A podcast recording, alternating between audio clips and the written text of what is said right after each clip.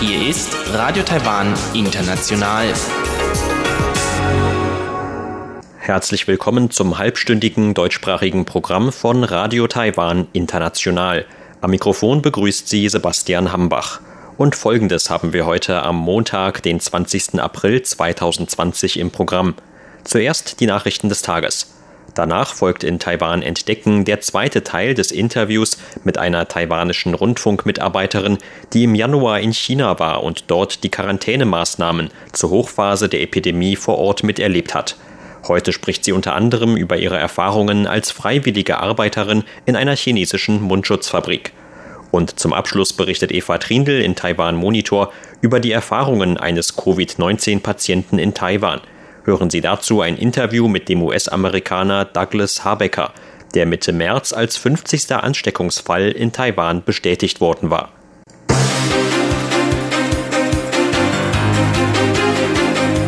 Sie hören die Tagesnachrichten von Radio Taiwan International.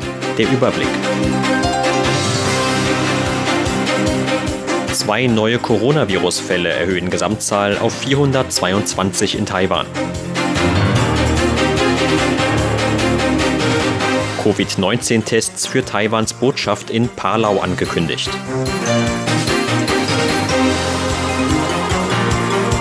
Und Außenministerium sieht kaum Chancen auf WHA-Teilnahme in diesem Jahr. Die Meldungen im Einzelnen. Taiwans Behörden haben heute zwei neue Coronavirus-Fälle im Land bestätigt. Damit ist die Gesamtzahl der Coronavirus-Fälle in Taiwan seit Bekanntwerden der Epidemie Ende letzten Jahres auf 422 angestiegen. Entsprechende Angaben machte das Epidemie-Kommandozentrum heute. Gesundheitsminister Chen Shih-chung zufolge handelt es sich bei den beiden neuen Fällen um zwei Frauen im Alter von über 20 Jahren. Beide seien Mitte April unabhängig voneinander aus dem Ausland nach Taiwan zurückgekehrt. Beide von ihnen hätten bereits im Ausland Krankheitssymptome entwickelt. Angaben des Epidemie-Kommandozentrums zufolge sind 343 von Taiwans 422 Coronavirus-Fällen importiert. 55 Fälle gelten als lokale Infektionen. Bei den 24 übrigen Fällen handelt es sich um Angehörige der Marine, die zwischen dem 12. und 15. März im Rahmen eines Freundschaftsbesuchs in Palau waren. Die genauen Hintergründe zu der Gruppeninfektion auf dem Marineschiff sind laut Zentrum weiterhin unklar. Erste Untersuchungsergebnisse würden darauf hindeuten, dass sich die Betroffenen erst mit der zweiten Welle der Infizierungen angesteckt hätten. Alle betroffenen Marineangehörigen befinden sich zurzeit in Quarantäne. Zudem habe man eine Kurznachricht an über 200.000 Handynutzer in Taiwan gesendet, die sich in der letzten Woche an Orten aufgehalten haben, die auch von den Marineangehörigen besucht worden seien. Die Empfänger der Nachricht sollten 14 Tage lang ihren Gesundheitszustand beobachten und Krankheitssymptome den Behörden melden, so das Epidemie-Kommandozentrum. Das Außenministerium hat heute angekündigt, die Mitarbeiter von Taiwans Botschaft in Palau auf eine Ansteckung mit dem Covid-19-Coronavirus zu testen. Zuvor waren 24 Marineangehörige, die den verbündeten Staat im März besucht hatten, positiv auf das Virus getestet worden. Der Leiter der Abteilung für Ostasien und Pazifik im Außenministerium Bao Xuan-ge sagte, dass es allen Mitarbeitern der Botschaft derzeit gut gehe. Keiner von ihnen habe bisher Symptome einer Covid-19-Erkrankung entwickelt. Trotzdem werde das Ministerium alle Mitarbeiter auf eine Coronavirus-Ansteckung prüfen. Ge sagte weiter, dass man die Regierung von Palau vollständig über die Gruppeninfektion an Bord des taiwanischen Marineschiffs aufgeklärt habe. Man werde das Land dabei unterstützen, seine Untersuchungen auf das Virus auszuweiten. Bisher hat der Pazifikstaat keinen Coronavirus-Fall offiziell bestätigt. Vizeverteidigungsminister Zhang Zhiping verteidigte unterdessen die Entscheidung des Militärs für den Freundschaftsbesuch trotz Coronavirus-Epidemie. Man habe sich bei den Planungen an die Vorgaben des Epidemie-Kommandozentrums gehalten und nur Länder besucht, die keine Covid-19-Fälle haben, so Zhang. Das Außenministerium schätzt die Chancen auf eine Teilnahme Taiwans an der Weltgesundheitsversammlung WHA im kommenden Mai als gering ein. Entsprechende Äußerungen machte heute der Generaldirektor der Abteilung für internationale Organisationen Bob Chen im Parlament. Chen sagte, man werde bis zur letzten Minute alles dafür tun, um eine Einbeziehung Taiwans zur WHA zu erreichen.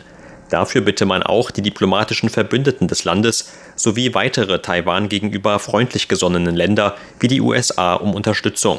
Chen sagte, wir schließen keine Option aus. Tatsächlich gibt es sehr viele Mutmaßungen dazu. Aber Eigeninitiative und Würde bilden unsere grundlegenden Voraussetzungen. Umfassend geurteilt ist die Wahrscheinlichkeit zur Teilnahme gering, aber unsere internationalen Freunde setzen sich hinter den Kulissen aktiv für uns ein. Zwischen 2009 und 2016 hatte Taiwan an der WHA unter der Bezeichnung Chinese Taipei teilgenommen. Seit 2017, ein Jahr nach dem Amtsantritt von Präsidentin Tsai Ing-wen, hat Peking Taiwans Teilnahme an der WHA blockiert. Die WHA ist das Entscheidungsgremium der Weltgesundheitsorganisation. Wirtschaftsminister Shen Rong-jin hat sich heute für finanzielle Erleichterungen für Unternehmen ausgesprochen, die aufgrund der Covid-19-Pandemie hohe Einbußen haben. Seine Angaben machte Shen heute vor dem Wirtschaftsausschuss im Parlament. Der Minister sagte, dass man die Abläufe für das Hilfspaket am Wochenende mit Beteiligung zahlreicher Unternehmen geprobt habe. Damit sollte sichergestellt werden, dass die Regeln den Erwartungen der Unternehmen entsprechen. Qualifiziert für die Hilfen seien demnach Unternehmen mit Einnahmeeinbußen ab 50 Prozent. Shen sprach sich zum gegenwärtigen Zeitpunkt gegen die Verteilung von Bargeld oder Konsumgutscheinen zur Ankurbelung der Wirtschaft aus. Die finanziellen Erleichterungen der Regierung hätten stattdessen das Ziel, Gehälter, Betriebskosten, Darlehen und Nebenkosten zu subventionieren. Der ehemalige Finanzminister Zhang Shenghe hat gesagt, dass es sich nicht um ein Problem handelt, das von der Industrie ausgegangen ist, sondern um eine plötzliche Epidemie, die dazu führt, dass die Verbraucher zu Hause bleiben. Wenn die Regierung den Unternehmen Erleichterungen für Gehälter und Betriebskosten zukommen lässt, damit sie überleben, können sie nach dem Ende der Epidemie sofort wieder den normalen Betrieb aufnehmen. Er sagte, dass diese Maßnahmen der Regierung richtig sind. So Shen. Der Wirtschaftsminister sagte weiter, dass Maßnahmen zur Ankurbelung des Konsums in Taiwan eine letzte Stufe seien, zu der man derzeit noch weitere Meinungen einhole. Mehrere Ermittlungs- und Sicherheitsbehörden haben heute vor dem Rechtsausschuss im Parlament die Aufgaben eines gemeinsamen neuen Büros für Informationssicherheit vorgestellt. Das Büro soll demnach Straftaten aus dem Bereich der Informationssicherheit zügiger untersuchen und bekämpfen können als bisher. In dem Bericht der Untersuchungsbehörde hieß es dazu, dass das Büro am 6. April gegründet worden sei. Das Durchschnittsalter der Beamten beträgt demnach 31 Jahre. Zudem besäßen alle Mitarbeiter Kenntnisse aus dem Informationsbereich. Ziel sei es, eine Verbreitung von Straftaten mit Bezug zur Informationssicherheit zu verhindern. Der Leiter der Untersuchungsbehörde, Liu Wenjung, wies in seinem Bericht auf eine deutliche Zunahme von Straftaten mit Computern hin. Dazu hätten die technologische Entwicklung und die weit verbreitete Nutzung des Internets beigetragen. Das neue Büro zur Informationssicherheit baue auf den Grundlagen des Zentrums gegen Falschinformationen der Untersuchungsbehörde auf. In Zukunft soll das Büro aber nicht nur Fälle von Fake News und Straftaten in der Informationssicherheit untersuchen. Das Büro solle auch die internationale Zusammenarbeit fördern. Zur Börse. Taiwans Aktienindex hat heute mit 10,3 Punkten oder 0,1 Prozent im Minus geschlossen. Zum Abschluss des heutigen Handelstags lag der TAIEX damit auf einem Stand von 10.586 Punkten. Das Handelsvolumen belief sich auf 134 Milliarden Taiwan-Dollar oder 4,5 Milliarden US-Dollar.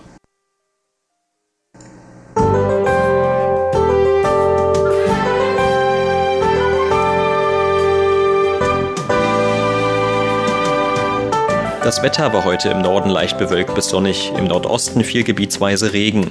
In Mittel- und Südtaiwan gab es dagegen fast ausschließlich sonniges Wetter. Im Süden Taiwans wurden mit 36,6 Grad Celsius am frühen Nachmittag die Tageshöchstwerte bei den Temperaturen erreicht. Und das sind die Aussichten für morgen, Dienstag, den 21. April. Ein heranziehendes Nordosttief sorgt morgen im Norden und Osten Taiwans für Niederschlag. Mittel- und Südtaiwan bleiben davon aber weitgehend unbeeinflusst. In diesen Regionen ist laut Wetteramt auch morgen erneut mit sonnigem Wetter und nur wenigen Wolken am Himmel zu rechnen.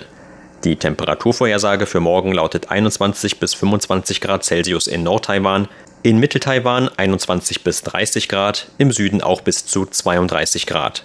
Das waren die Tagesnachrichten von Radio Taiwan International. Nun geht es weiter mit unserem Programm vom Montag, den 20. April.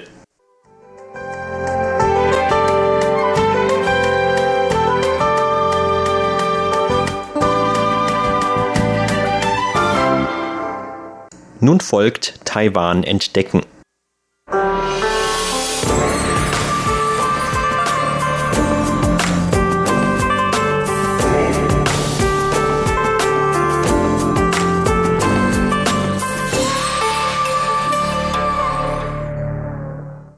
In der vergangenen Ausgabe berichtete an dieser Stelle die taiwanische Rundfunkmitarbeiterin Gu Mei über ihre eigenen Erlebnisse in China zu einer der Hochphasen der Coronavirus-Epidemie in dem Land.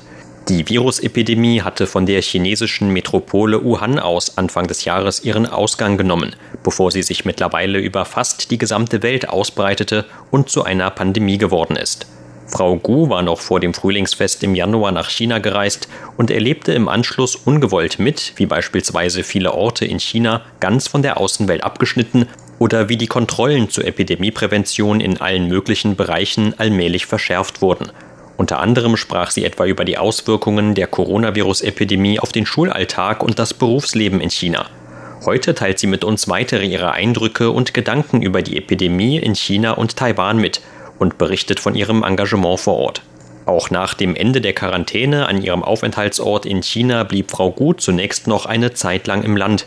Im Anschluss an die Frühlingsfestzeit meldete sie sich als freiwillige Helferin, um in einer chinesischen Fabrik, die Mundschutze herstellt, mitzuarbeiten.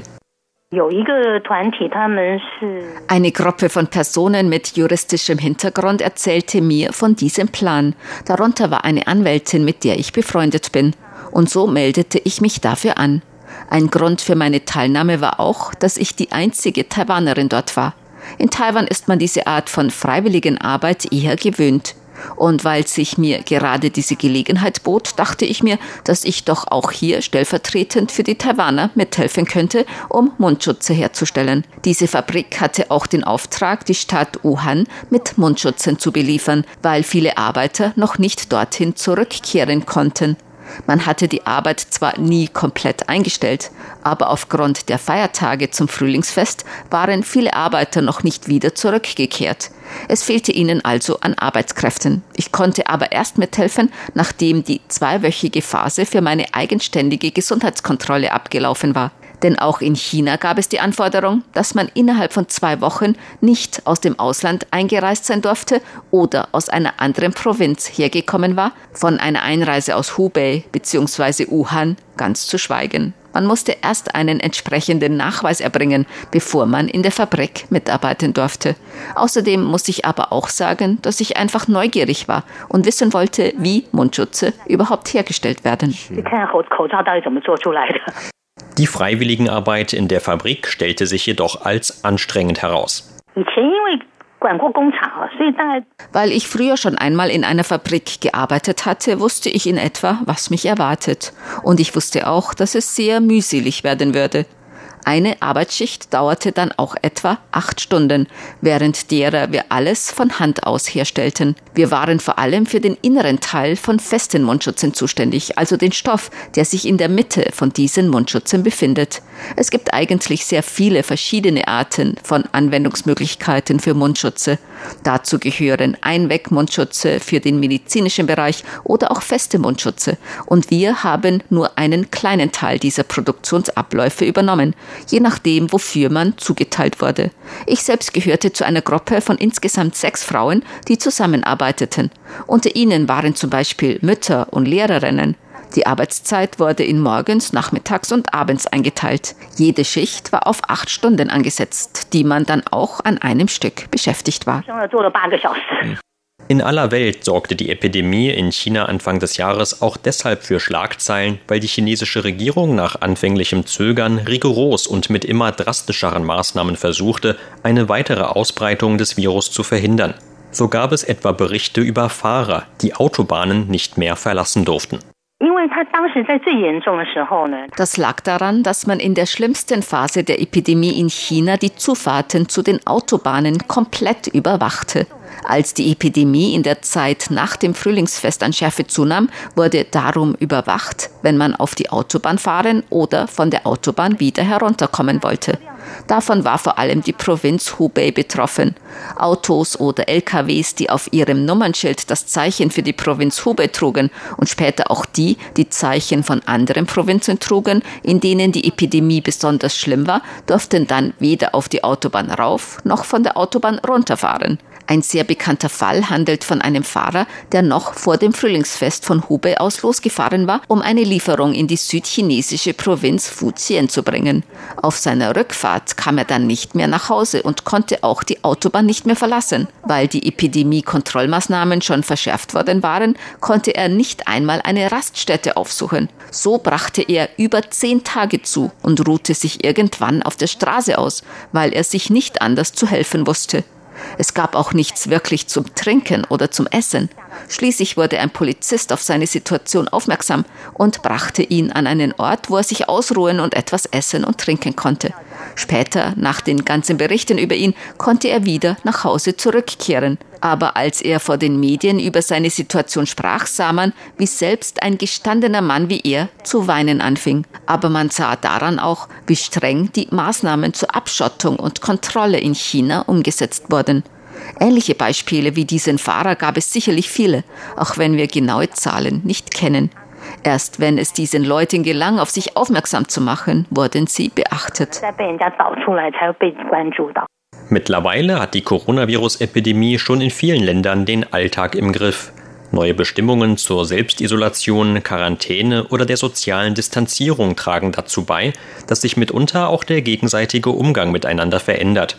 Trotz vieler Beispiele von hilfsbereiten und verständnisvollen Menschen, die einander unterstützen, hört man daher leider auch immer wieder von Fällen, in denen der zwischenmenschliche Umgang rauer und unfreundlicher wird. Ich denke, meine eigene Einschätzung dazu ist auch nur die einer Durchschnittsperson. Ich habe keine besonderen Qualifikationen, sondern bin nur jemand, der zufällig in diese Situation gekommen ist, weil ich gerade zu dieser Zeit sowohl nach China gereist als auch wieder von dort zurück nach Taiwan gekommen bin. Aber auch mir sind diese Veränderungen im alltäglichen Miteinander aufgefallen. Als ich in der Mundschutzfabrik arbeitete, war es immer sehr laut. Wenn ich mit einer der anderen Freiwilligen dort reden wollte, ging das nur, indem ich lauter sprach. Doch wenn ich längere Zeit lauter sprach, fing irgendwann das Kratzen im Hals an und ich musste husten. Und plötzlich starrten einen alle mit diesem besonderen Blick an. Oder wenn man gerade selbst einen neuen Mundschutz trägt, stellt man vielleicht noch diesen besonderen Geruch fest. Vielleicht ist einer dagegen allergisch und muss niesen. Und schon kommt jemand anderes daher und sagt, dass man innerhalb von kurzer Zeit schon zweimal genießt habe. Ich weiß nicht, ob sich jeder dieses Gefühl vorstellen kann, das man dann bekommt. Mir geht es aber nicht darum, mich über diese andere Person zu beschweren. Ich meine einfach nur, dass es etwas Normales ist, wenn jeder in einer solchen Situation etwas vorsichtig wichtiger wird. Aus diesem Grund sollte man vielleicht irgendwann einfach damit aufhören, ein zu großes Gewicht auf diese Äußerungen von anderen zu legen. Meine Freunde in China und ich helfen uns gegenseitig, indem wir uns beinahe jeden Tag über das Internet positive Botschaften zuschicken, egal wo wir uns gerade befinden. Wir wollen uns gegenseitig helfen. Wenn man zu lange deprimiert ist, fragt man sich irgendwann, was eigentlich die eigenen Werte sind und was man mit seinem Leben anfangen möchte. Denn wenn man immer nur zu Hause eingeschlossen ist und nirgendwo anders hingehen kann, kann man auch nicht einfach nur hunderte von Filmen im Internet anschauen. Irgendwann fängt man an, über das Leben nachzudenken. Man macht sich Gedanken über die fehlende Arbeit und fehlende Einkünfte. Es entsteht ein hoher wirtschaftlicher Druck oder es gibt andere Stressquellen, die bei jedem unterschiedlich sind.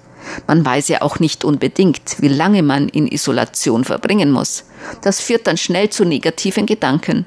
Meinen Freunden und mir geht es deshalb darum, uns gegenseitig Mut zu machen und toleranter zu sein. Vielleicht gibt uns die aktuelle Situation auch einfach nur Gelegenheit dazu, dass jeder Einzelne über sein Verhältnis zu anderen Menschen, der Erde und der Natur nachdenken kann.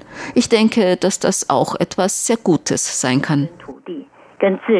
的关系，我觉得也蛮好的啦。Das war Taiwan entdecken. Vielen Dank für Ihr Interesse. Am Mikrofon war Sebastian Hambach.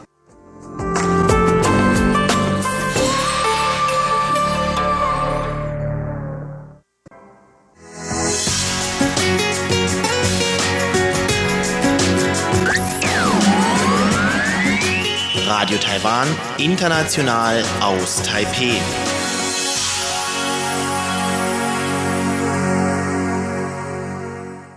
Hören Sie nun Eva Trindl mit einer neuen Ausgabe von Taiwan Monitor.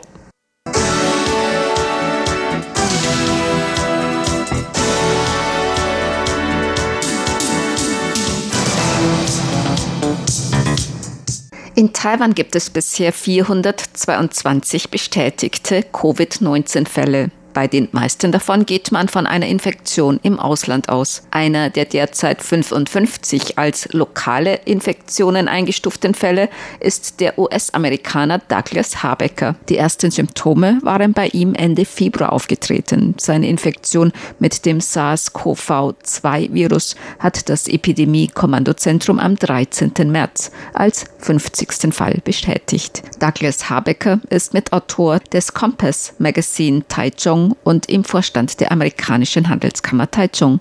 Die englischsprachige Redaktion von Radio Taiwan International sprach mit Douglas Habecker über seine Erfahrungen als Covid-19-Patient in Taiwan. Auf die Frage, welche Symptome er am Anfang seiner Krankheit hatte, antwortete er.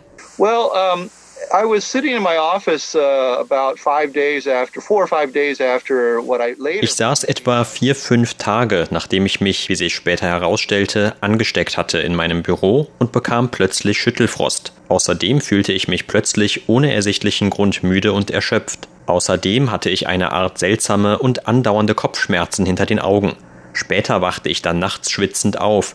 Wahrscheinlich hatte ich Fieber und dann bekam ich auch leichten Husten. Da habe ich dann an das Coronavirus gedacht, weil Husten und Fieber zwei der Symptome waren, die man eng mit Covid-19 verband. Ein weiteres Symptom war, dass ich meinen Geruchs- und Geschmackssinn zwar nicht völlig verloren habe, aber dass sich mein Geschmackssinn verändert hatte. Essen begann wirklich sehr komisch zu schmecken. Und ich hatte oft keinen Appetit, weil alles, was ich aß, sehr seltsam geschmeckt hat. Mein Geschmackssinn war also auch beeinträchtigt. So somehow my, my sense of taste was really altered as well.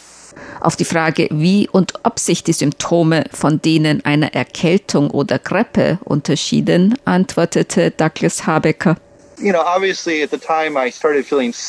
Als ich krank wurde, dachte ich anfangs nicht daran, dass es etwas mit dem Coronavirus zu tun haben könnte. Ich hielt es für eine sich anbahnende Erkältung oder Grippe oder etwas in dieser Art. Und eigentlich habe ich mich nach einem Tag Ruhepause dann etwa zwei Tage lang wieder ganz gut gefühlt. Ich habe sogar eine Fahrradtour gemacht und dachte, es wäre schon alles wieder vorüber. Als dann aber die Symptome weiter anhielten, der Schüttelfrost und die nächtlichen Schweißausbrüche und ich anfing ein klein wenig Blut zu husten, dachte ich, dass irgendetwas nicht stimmt und dass ich ein Krankenhaus aufsuchen sollte. Ich ging dann ins Krankenhaus in die Notaufnahme. Ich kam mir schon etwas komisch vor, als ich sagte, ich würde mich unwohl fühlen und möchte auf Covid-19 getestet werden. Den Test haben sie nicht sofort gemacht. Sie machten eine Röntgenaufnahme der Brust und Blutuntersuchungen. Sie stellten auch eine Menge Fragen wo ich mich in letzter Zeit aufgehalten habe, ob ich kürzlich im Ausland war. Bei mir lagen eigentlich nicht die Voraussetzungen für einen Verdacht auf Covid-19 vor, weil ich in den fast zwei Monaten, bevor ich krank wurde, Taiwan nicht verlassen hatte. Der Arzt stellt jedoch ein Problem in meiner Lunge fest, eine Art Schatten oder so etwas. Und er sagte auch, dass mein Blutbild nicht normal sei. Er bat mich, zwei bis drei Tage zur Beobachtung und Behandlung in einem Einzelzimmer im Krankenhaus zu bleiben. Damit sollte eine Übertragung ausgeschlossen werden, falls sich herausstellt, dass ich an einer Infektionskrankheit leide. Ich blieb also zwei, drei Tage und die mich behandelnde Ärztin fuhr fort, mir Fragen zu stellen, woher diese Krankheit kommen könnte. Irgendwann dämmerte mir plötzlich, dass mich einige Tage, bevor ich krank wurde, ein paar Freunde aus Washington für einen Tag besucht hatten. Sie hatten erwähnt, dass sie sich nicht gut fühlten und Schüttelfrost hätten.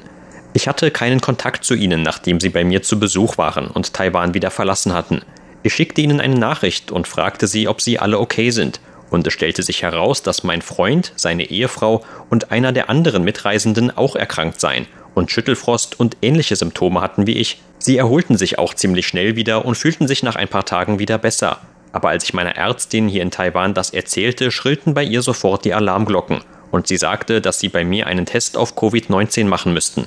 Sie haben zwei Tests gemacht beide mit einem schwach positiven Ergebnis. Damit war dann bestätigt, dass ich dieses Virus hatte, das Covid-19 hervorruft. Nachdem der erste Test mit dem Ergebnis schwach positiv zurückgekommen war, sei er sofort in ein Isolierzimmer mit Unterdruck verlegt worden, so Douglas Habecker. It was interesting before I even had that second test that, that was positive. Die Stadtregierung der Stadt, in der ich lebe, hat sofort reagiert, sogar noch bevor das zweite Testergebnis ebenfalls positiv war. Sie baten das Krankenhaus, mich sofort in ein Unterdruck-Isolationszimmer zu verlegen. Das ist auch sofort geschehen. Und das Personal, das sich um mich kümmerte, kam dann mit voller Schutzausrüstung in mein Zimmer. Volle Schutzkleidung und Schutzmasken und so weiter. Das war der Punkt, an dem bei mir eigentlich die Alarmglocken anfingen zu läuten. Anfangs, als sie noch nicht genau wussten, was ich hatte, erhielt ich eine Kombination von Medikamenten, darunter Antibiotika, Influenza-Medikamente und etwas gegen den Husten. Der Schüttelfrost und das Fieber waren eigentlich nach einigen Tagen vorüber. Was blieb, war ein leichter Husten mit etwas Blut und Müdigkeit und Appetitlosigkeit. Es war etwa nach zehn Tagen im Krankenhaus, dass mein Appetit ganz plötzlich zurückkehrte und ich alles aß, was ich in die Finger bekam. Das Essen schmeckte plötzlich wieder. Mein Geschmackssinn war also auch wieder zurückgekehrt. Ich denke, die Behandlung war recht effektiv, aber es gibt natürlich auch keine wirklichen Arzneimittel zur Behandlung von Covid-19. Die Medikamente können die Symptome lindern. Man ruht sich eben aus und der Körper bildet Antikörper gegen dieses Virus. Während meiner letzten Woche im Krankenhaus hatte ich wirklich nur noch hin und wieder Husten aber ich spürte einen gewissen Druck in meiner Lunge. Ich denke, das waren die Auswirkungen der Lungenentzündung, obwohl ich nie Atembeschwerden hatte. Ich hatte nicht einmal Probleme, tief durchzuatmen. Dafür bin ich sehr dankbar, weil ich weiß, dass bei manchen, die an Covid-19 erkrankt sind, ernsthafte Komplikationen mit der Atmung auftreten und sie sogar an ein Beatmungsgerät angeschlossen werden mussten. Ich selbst hatte glücklicherweise keine solchen Probleme. In Taiwan werden alle, die positiv auf das SARS-CoV-2-Virus getestet wurden, in einem Krankenhaus behandelt oder beobachtet. Erst wenn drei Tests hintereinander negativ sind, werden die Patienten wieder entlassen. Douglas Habecker konnte schließlich nach knapp 20 Tagen das Krankenhaus wieder verlassen. Das ist die Bestimmung der Regierung. Wir lernen nun im Laufe der Entwicklung der Krankheit auf der ganzen Welt natürlich sehr viel über dieses Virus. Ich habe gehört, dass es Einzelfälle gegeben haben soll, bei denen Patienten einen Rückfall erlitten, nachdem sie aus dem Krankenhaus entlassen worden waren. Ich denke, dass in manchen Ländern die Patienten entlassen werden, wenn sie keine Symptome mehr haben oder dass sie vielleicht nur einmal getestet werden, aber das Virus noch nicht völlig weg war. Ich denke, Taiwan war da sehr vorsichtig und hat die Situation sehr gut gehandhabt. Die Bestimmung ist hier in Taiwan, dass drei Testergebnisse hintereinander negativ sein müssen. Das war schon etwas seltsam, als mein erster Test negativ war und dann mein zweiter Test auch negativ war. Und dann wurde ich nervös, weil ich dachte, wenn der dritte Test nun positiv ist, dann fängt die ganze Prozedur wieder von vorne an. Aber glücklicherweise war das bei mir nicht der Fall. Aber die Bestimmung ist hier in Taiwan, dass drei Testergebnisse hintereinander negativ sein müssen und der Fall dann noch von den zuständigen Stellen der Lokal- und Zentralregierungen überprüft werden muss. Erst dann kann man wirklich nach Hause entlassen und offiziell für frei vom Coronavirus erklärt werden. Dieser Prozess wird hier sehr gewissenhaft durchgeführt. Nachdem das erste Testergebnis positiv war, begann auch das Gesundheitsamt sofort seine Kontakte der vergangenen etwa zwei Wochen nachzuverfolgen und zu überprüfen, so Douglas Habecker. So, as soon as that first test came back that said I was uh, weak positive, Sobald das erste Testergebnis schwach positiv war, begann das Personal des örtlichen Gesundheitsamts mich anzurufen und mich nach meinen Kontakten in den vorherigen zwei Wochen oder noch etwas länger zu fragen. In einer Reihe von Telefongesprächen die folgenden Tage hinweg prüften sie eigentlich so ziemlich alles, an das ich mich erinnern konnte. Das war schon eine ganze Menge, denn ich hatte meinen Terminkalender und konnte so nachvollziehen, mit wem ich mich getroffen hatte und wohin ich gegangen war. Sie fragten mich, wie sie meine Kontaktpersonen erreichen konnten, denn sie wollten alle überprüfen. In einigen Fällen, wie bei meinen Mitarbeitern und Mitarbeiterinnen, mussten meine Kontaktpersonen eine 14-tägige häusliche Quarantäne einhalten. Aber nicht alle mussten in Quarantäne. Ich denke, es gibt da feste Richtlinien, nach denen entschieden wird, wer in Quarantäne muss und wer nicht. Manche, mit denen ich nur kürzeren Kontakt hatte, wurden zwar auch vom Gesundheitsamt kontaktiert, aber man sagte ihnen dann nur, dass sie 14 Tage lang ihren eigenen Gesundheitszustand überwachen sollten. Und falls sie irgendwelche Beschwerden oder Symptome haben, sollten sie sich sofort melden.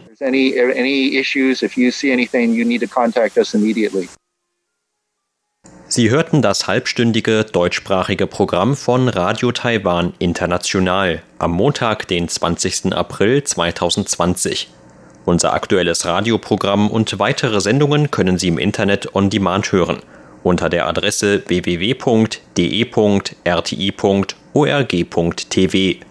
Weitere Informationen und Videos von der RTI Deutschredaktion rund um Taiwan finden Sie zudem auf unserer Facebook-Seite und auf unserem YouTube-Kanal. Am Mikrofon verabschiedet sich heute von Ihnen Sebastian Hambach.